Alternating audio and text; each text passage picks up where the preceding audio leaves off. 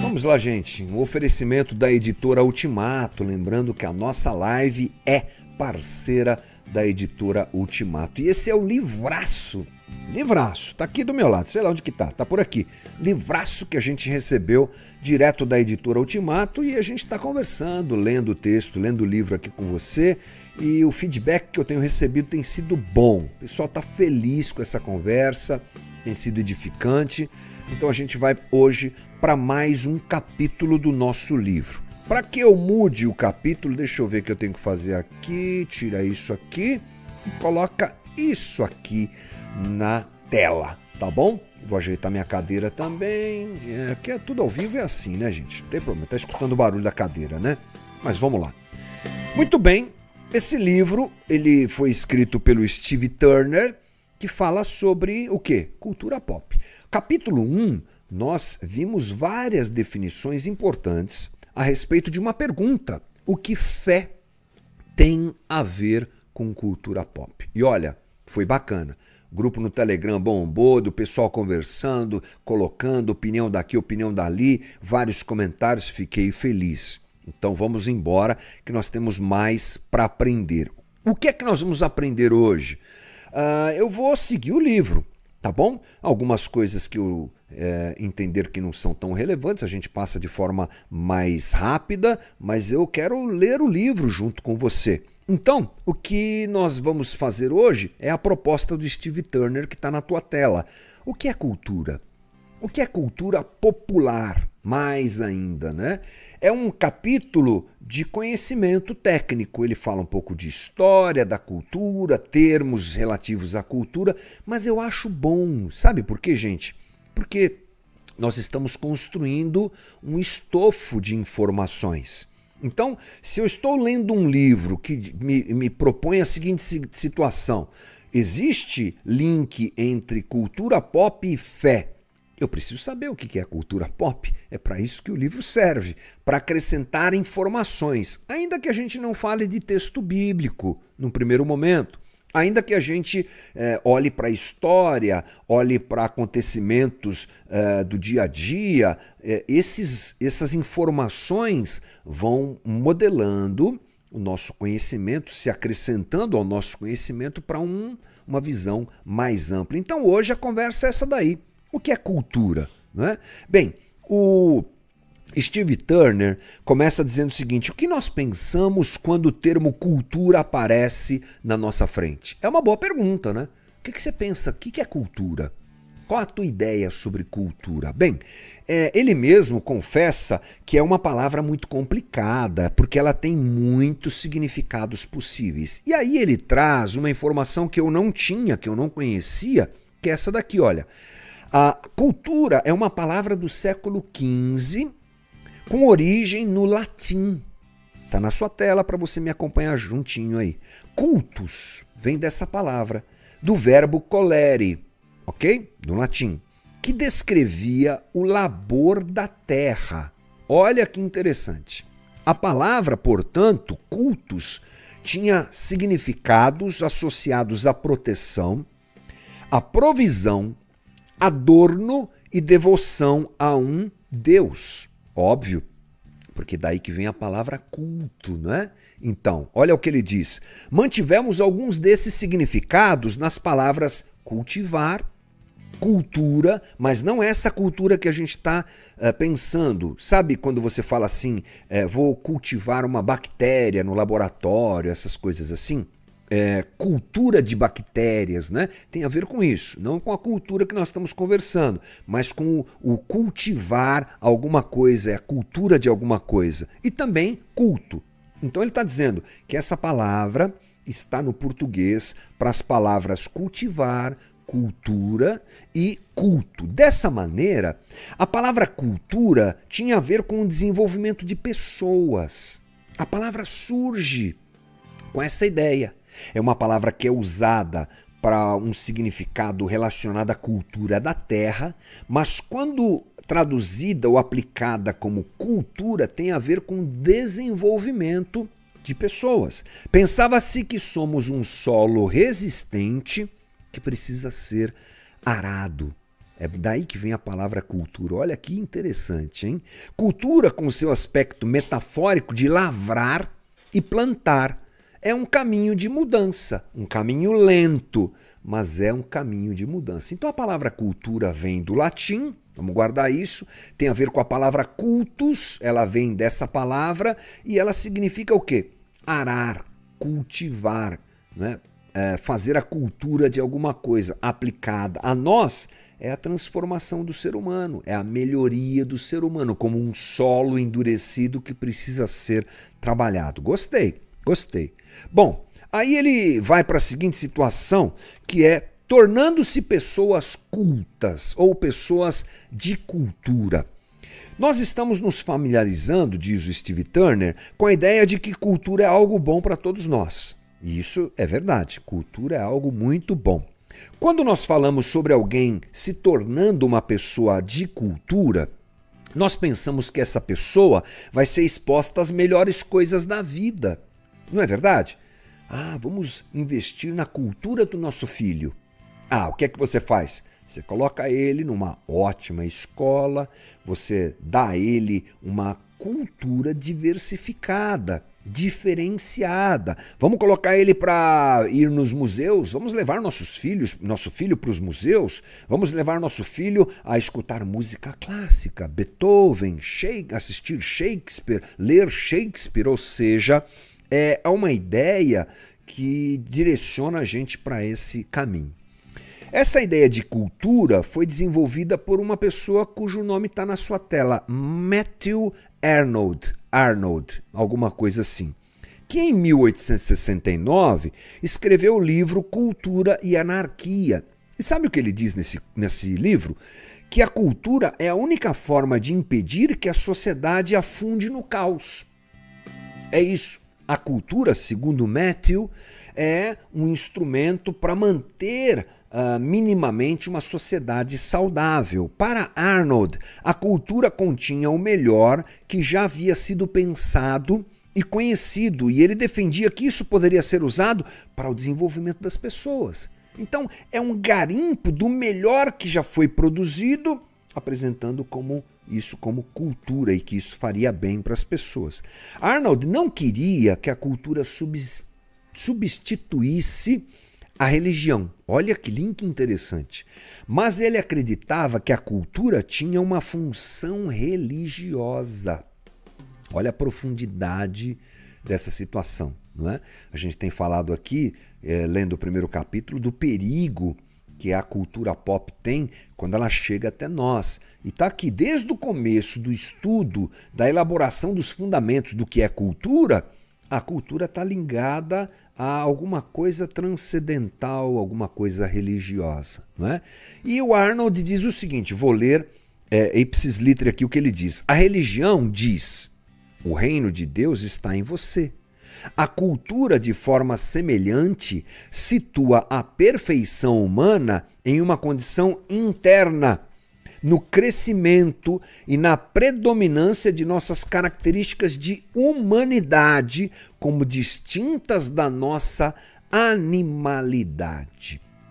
Então, esse estudioso aqui, Matthew Arnold, diz que o reino de Deus está dentro da gente e que a cultura também tem esse viés de ser alguma coisa que expressa e que valoriza a nossa humanidade, nos distinguindo inclusive dos animais.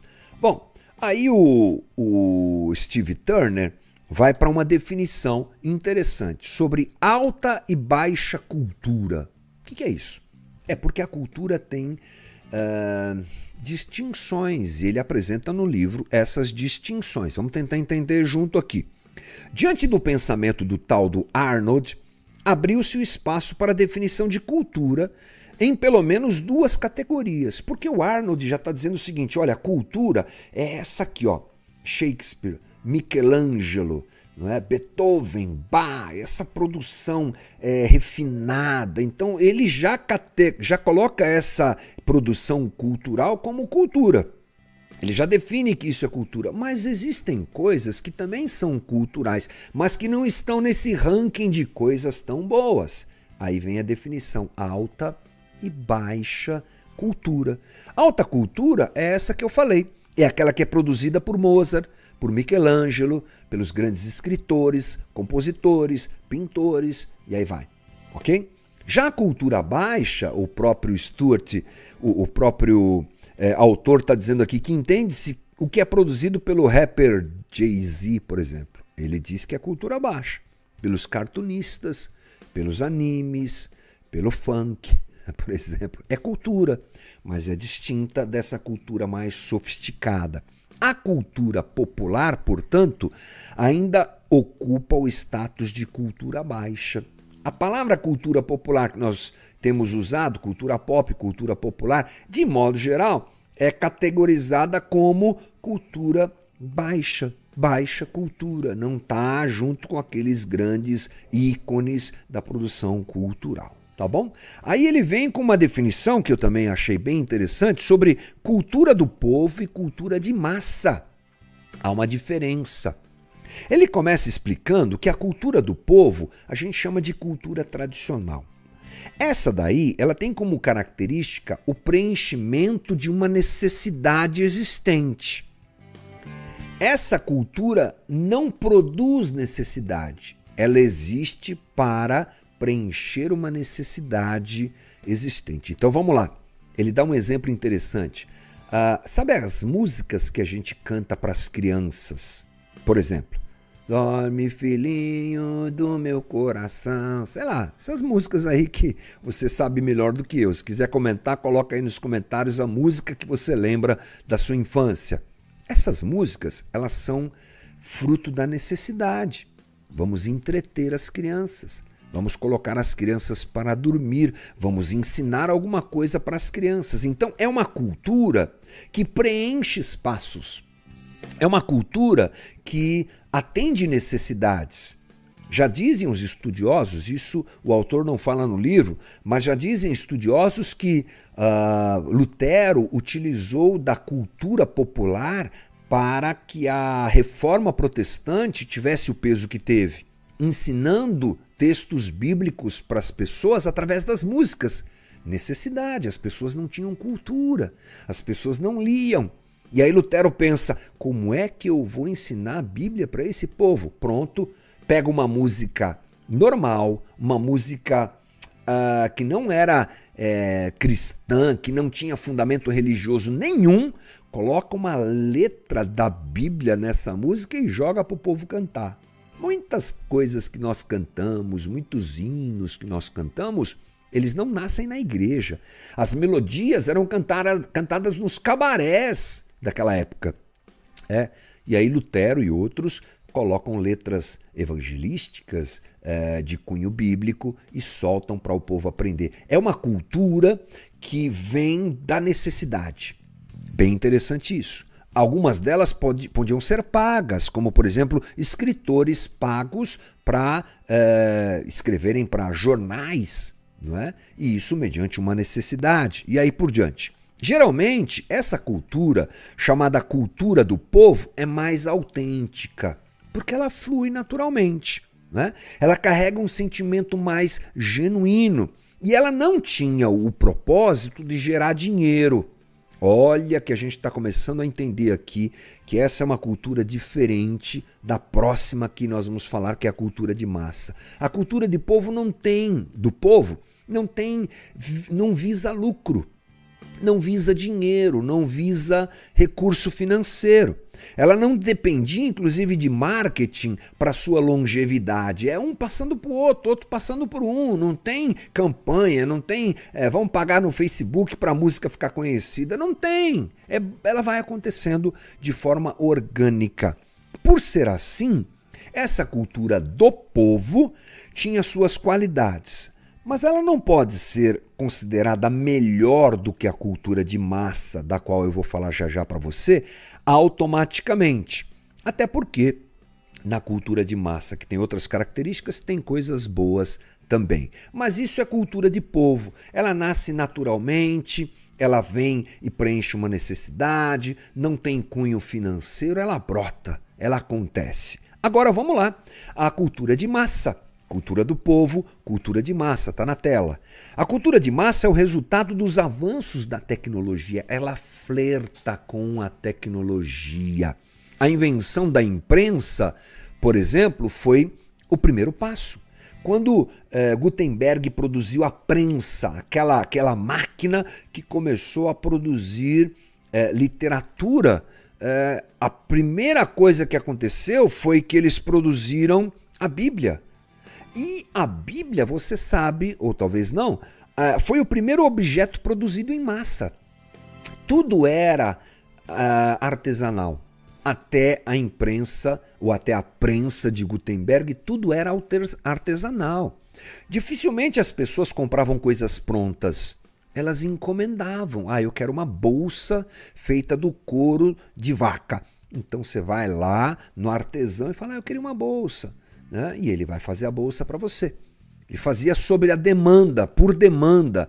Com a mecanização, com a tecnologia, agora se produz para depois vender.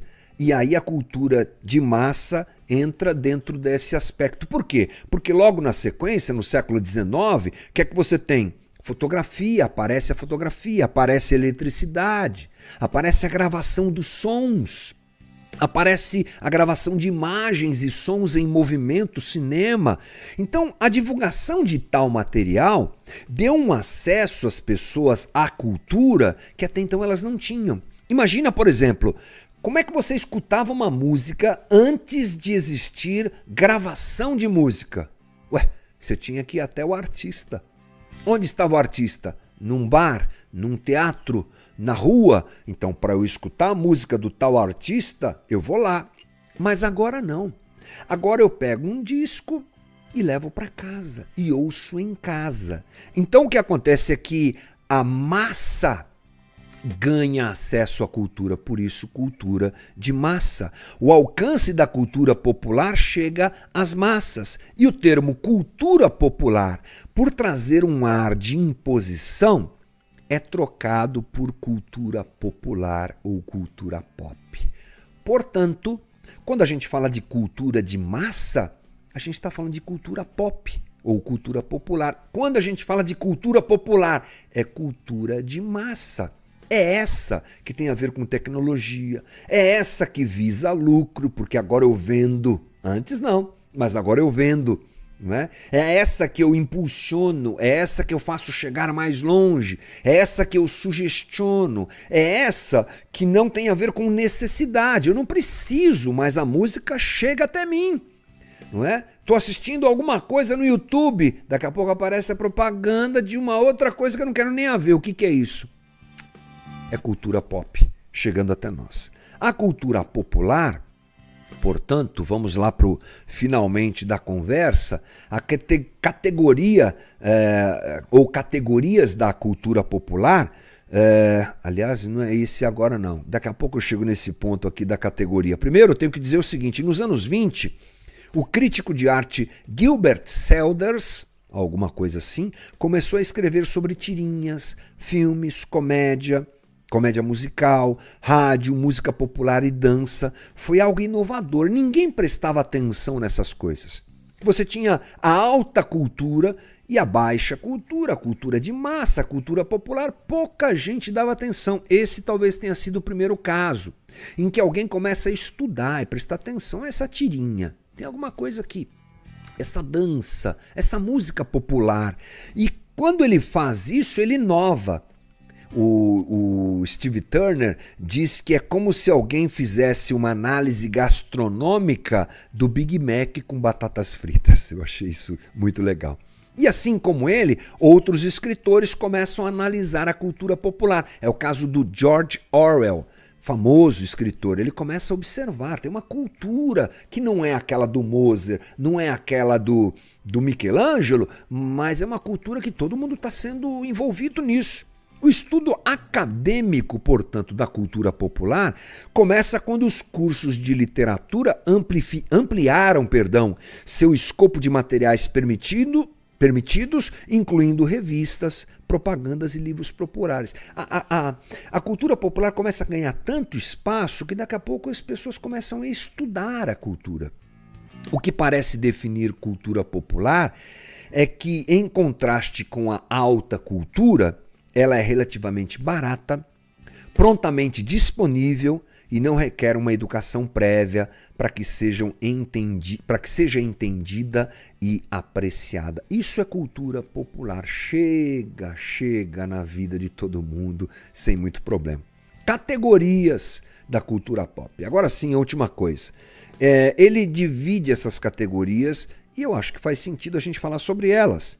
Artes populares Qualquer dança, literatura, música, teatro ou outra forma de arte que pretenda ser percebida e apreciada para pessoas comuns, tipo Star Wars, U2, Friends, Game of Thrones, Senhor dos Anéis, Full Fighters, stand-up, teatro de rua, cartoons, HQs. Isso é arte popular. Design. Ele diz que os designers mudaram a forma como nós vemos as coisas. E o design está em tudo: roupa, corte de cabelo, marca tipográfica, interior, propaganda, web, websites, jogos de computador, jardins, paisagens, cidades, tudo que você vê hoje tem a mão do design. E isso tem a ver com cultura. Meios de comunicação é outra categoria que ele traz. Rádio, internet, jornais, revistas, YouTube, Facebook, Instagram, metaverso. Algumas coisas são é, citadas por mim aqui, fui eu que agreguei, porque eu vi o, o, livro já não é, não é tão novo, não é? Então, eu percebendo o que o autor quer dizer, eu trago algumas informações aqui para a nossa conversa ficar mais atual. Retratam acontecimentos, mas também reproduzem acontecimentos, ou aliás, produzem acontecimentos. Então, os meios de comunicação têm essa força eles retratam acontecendo, está acontecendo a guerra lá na Ucrânia, que é a nossa realidade agora. Então eles mostram a guerra na Ucrânia, mas ao mesmo tempo, eles produzem acontecimentos. Pegam, por exemplo, a notícia do que, o, do que a Anitta está usando de roupa. Você já viu essas notícias? Você fala, meu, o que, que tem a ver aqui? É a produção de um acontecimento. E aquilo vira é, cultura. É bem interessante. Recreação. Ele cita Disney, eu cito Beto Carreiro World, por exemplo, espaços de recreação, estilo de vida, essa é uma categoria interessante. Uma definição de cultura é toda forma de vida. E aí ele aponta para os jovens e a sua maneira de viver que cria cultura. Daqui a pouco tem a moda dos grunge. Como que é? Camisa de flanela e calça jeans e bota. Tá todo mundo usando. Você fala, por que eles estão usando tudo isso aqui? É cultura um estilo de vida que gera cultura. Os emos, você lembra disso? Os caras com olho preto, cabelo preto, roupa preta, os darks, os emos, os punks, os roqueiros, os cabeludos, os carecas. Que tipo de roupa, que tipo de penteado, que tipo de tatuagem. É o estilo de vida que cria cultura. E a última coisa, pop art produção cultural específica das artes visuais, feita por pintores e escultores, e que pode ser percebida nas capas de discos, livros, colagens, pinturas, quadrinhos. A pop art hoje é vista nas cidades, na lateral dos prédios ou nos prédios. Já viu isso? Aqui em São Paulo tem vários.